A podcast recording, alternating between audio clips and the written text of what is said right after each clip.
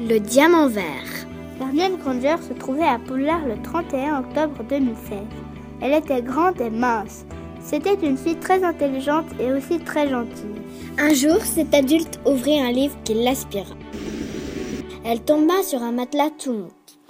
La pièce dans laquelle elle atterrit était sombre. Au centre de celle-ci, il y avait une table noire.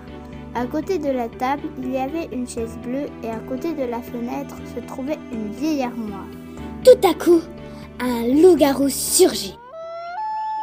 Hermione Granger prendit sa baguette et le loup-garou se transforma en humain. Pour finir, cet homme s'inclina devant la sorcière. Le diamant vert d'Arabie se cache dans cette armoire-là, lui dit-il en décarpissant rapidement. Merci, s'exclama Hermione, qui prit de suite le diamant vert.